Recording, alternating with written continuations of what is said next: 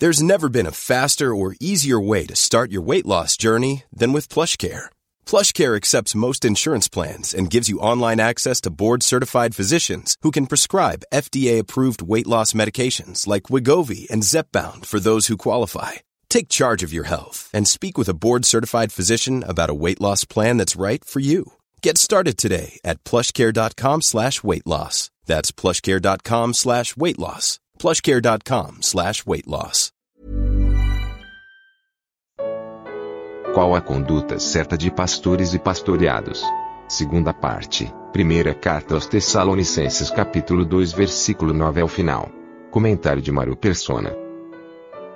O perigo de seguir a homens é que isso é a origem de muitas seitas, muitas divisões e seitas quando se coloca no pedestal uma pessoa. Às vezes é até um irmão sincero, falando coisas corretas, mas ele é colocado no pedestal. Nem sempre por culpa dele, mas às vezes por culpa dos que o escutam. Mais à frente, Paulo vai voltar a esse assunto uh, no capítulo. No capítulo. Em segunda, segunda, segunda Coríntios, né? Em 1 Coríntios 4 também.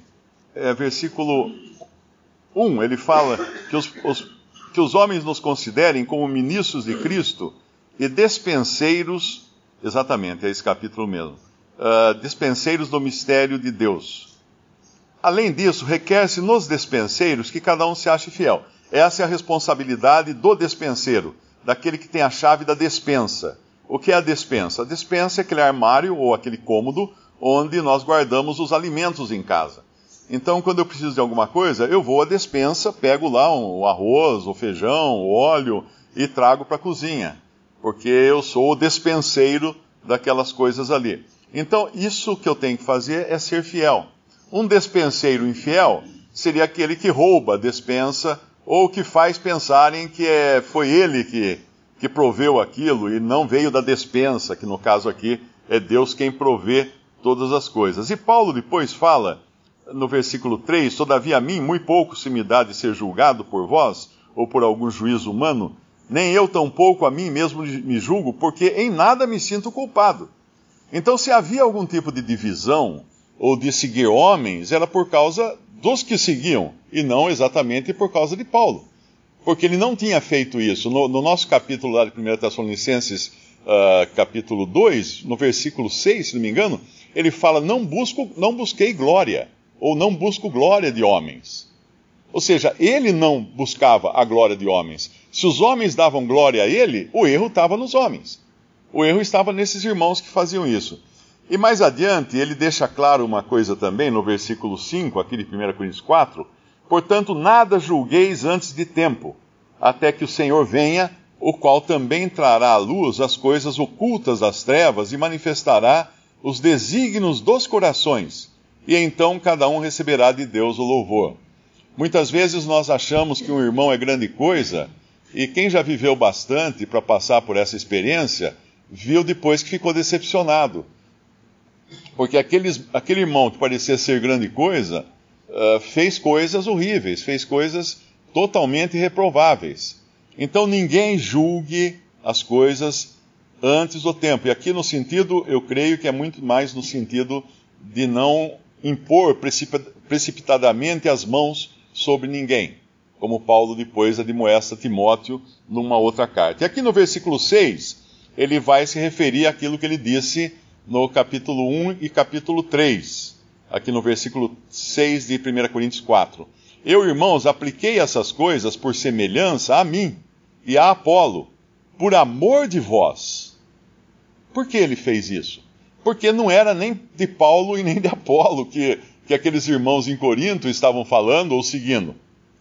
Eram outros irmãos ali, mas ele não quis constranger esses, seja eh, estivessem eles uh, se promovendo a si mesmos ou não, mas ele não quis constrangê-los para dar uma lição sem precisar uh, colocar em público quem eram as pessoas. Certamente os coríntios deviam ter entendido quem seriam essas pessoas. Para que em nós aprendais a não ir além do que está escrito, não vos ensoberbecendo a favor de um contra outro, porque quem te diferença e que tens tu que não tenhas recebido? E se o recebestes, por que te glorias, como se não o houveras recebido? Duas coisas acontecem aqui. Uma, a, primeira, a principal é que tudo vinha de Deus.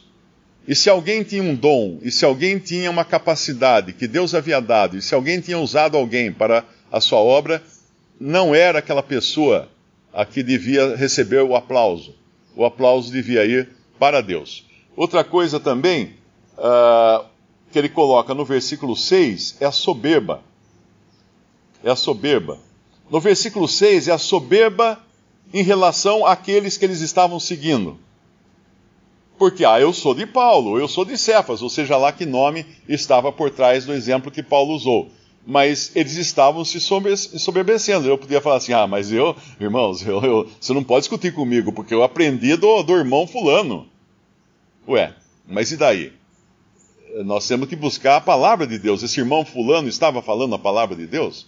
Estava falando de acordo com a palavra de Deus? De acordo com essa doutrina? E o versículo 7 é, é endereçado àqueles que se gloriavam em si mesmos por se acharem grande coisa. E nem uma coisa estava certa e nem a outra. Nos dois casos era vanglória. O que é vanglória? A glória que é vã. A glória que não tem qualquer valor. E nós sabemos que quando há vanglória, existe um negócio chamado inveja. Porque aconteceu isso com o Senhor Jesus. Quando o Senhor Jesus veio ao mundo, uh, a pessoa que, que, tava, que parecia ter mais discernimento do que os próprios judeus era o próprio Pilatos.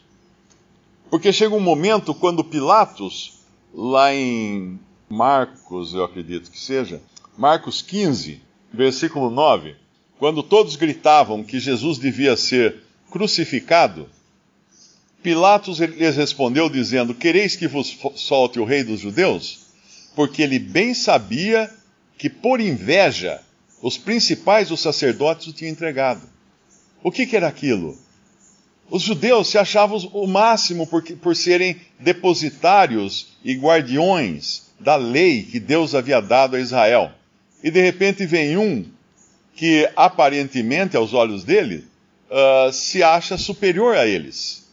Porque vem um que tem a audácia de dizer assim: Ouviste o que foi dito, eu, porém, vos digo. Ou seja, mas quem pode fazer isso? Quem podia fazer uma emenda na lei? A menos que fosse o próprio autor da lei. O próprio Senhor Jesus era o Jeová que no Antigo Testamento acompanhou aquele povo no deserto. E eles ficaram com inveja, eles ficaram com ciúme. É a mesma coisa que em Atos, uh, na sua pregação, antes de ser apedrejado e morto, o próprio é, Atos 7, o próprio Estevão traz esse assunto de novo, porque isso era, era coisa antiga. Isso era coisa antiga, isso era coisa velha. Isso aconteceu com José, que era um tipo de Cristo lá no Antigo Testamento. O que aconteceu com José? Ele foi o predileto do seu pai. Ele foi aquele que o seu pai deu a ele uma veste de muitas cores. E qual a reação dos seus irmãos, que eram mais velhos, que eram mais experientes, que tinham mais direitos que ele? Versículo 9, de Atos 9, versículo 9. E os patriarcas, movidos de inveja, venderam a José para o Egito, mas Deus era com ele. Na realidade, tudo que José tinha ali foi dado por seu pai. Ele não. É, perdão, é Atos capítulo 7, versículo 9. Tudo aquilo que José tinha uh, lhe fora dado por seu pai. Ele não brigou por aquilo, ele não conquistou aquilo na marra. Ele recebeu por graça de seu pai. E tudo aquilo que Jesus era aqui nesse mundo, quando ele veio para os judeus, era aquilo que o pai determinou para ele. E ele veio apenas para cumprir a vontade do pai. Então, quando aqueles, aqueles judeus se opunham a ele, estavam se opondo ao próprio pai, que havia enviado seu filho ao mundo. Então, voltando lá em, em em 1 Tessalonicenses capítulo 2, quando nós vemos Paulo falar no versículo 6, não buscamos glória dos homens, nem de vós, nem de outros, ainda que podíamos, como apóstolo de Cristo, ser-vos pesado. E ele vai falar da sua, uh, até ele fala em outras passagens, da sua, da su, do seu provimento próprio, não é? Mas aqui, quando eles, quando eles lá em Corinto, eles escolhiam homens e, e, e, achar, e é, é, elegiam homens como seus líderes, como seus exemplos, eles estavam sendo carnais e isso gerava inveja, isso gerava vanglória e gerando vanglória gerava também divisões, porque eles não tinham entendido o, o cerne da questão, que é que os ministros de Deus, aqueles que Deus usa na sua obra, é Deus quem provê para eles, Deus quem dá a eles o que dizer, o que falar, e se, se eles falarem alguma coisa que seja de proveito, vem de Deus aquilo. Se estiver de acordo com a palavra de Deus, vem de Deus e a Deus deve subir toda a glória. E jamais serem tomados como palavra de homens, porque daí eles seriam exaltados como homens, como líderes, como nós vemos uh, dentro do sistema religioso hoje que adota seus diferentes líderes. O que deveriam fazer aqueles coríntios, no caso, não é? Uh, que aqui parece que os tessalonicenses não correm esse risco, mas o que deveriam ter feito os coríntios? Ok, se tem um irmão que ensinou coisas maravilhosas para nós, amém. Glória a Deus por isso. E se tem outro irmão, vamos usar os, os nomes que Paulo usou agora, Bom, se então Paulo ensinou tantas coisas boas, amém! Glória a Deus por ter usado Paulo. E se Cefas foi usado por Deus para isso, amém! Glória a Deus por ter usado Cefas. E se Apolo foi usado, glória a Deus por ter usado Apolo. Essa, uh, adotando uma posição assim, o que aconteceria? Eles seriam multiplamente abençoados, porque não se concentrariam no ministério de um só, em detrimento do ministério dos outros. Mas eles considerariam: olha só que variedade de dons Deus nos deu para nos ensinar, para, para evangelizar os, os perdidos, para pastorear os salvos, para ensinar aqueles que são da igreja de Deus. Visite respondi.com.br. Visite também 3minutos.net.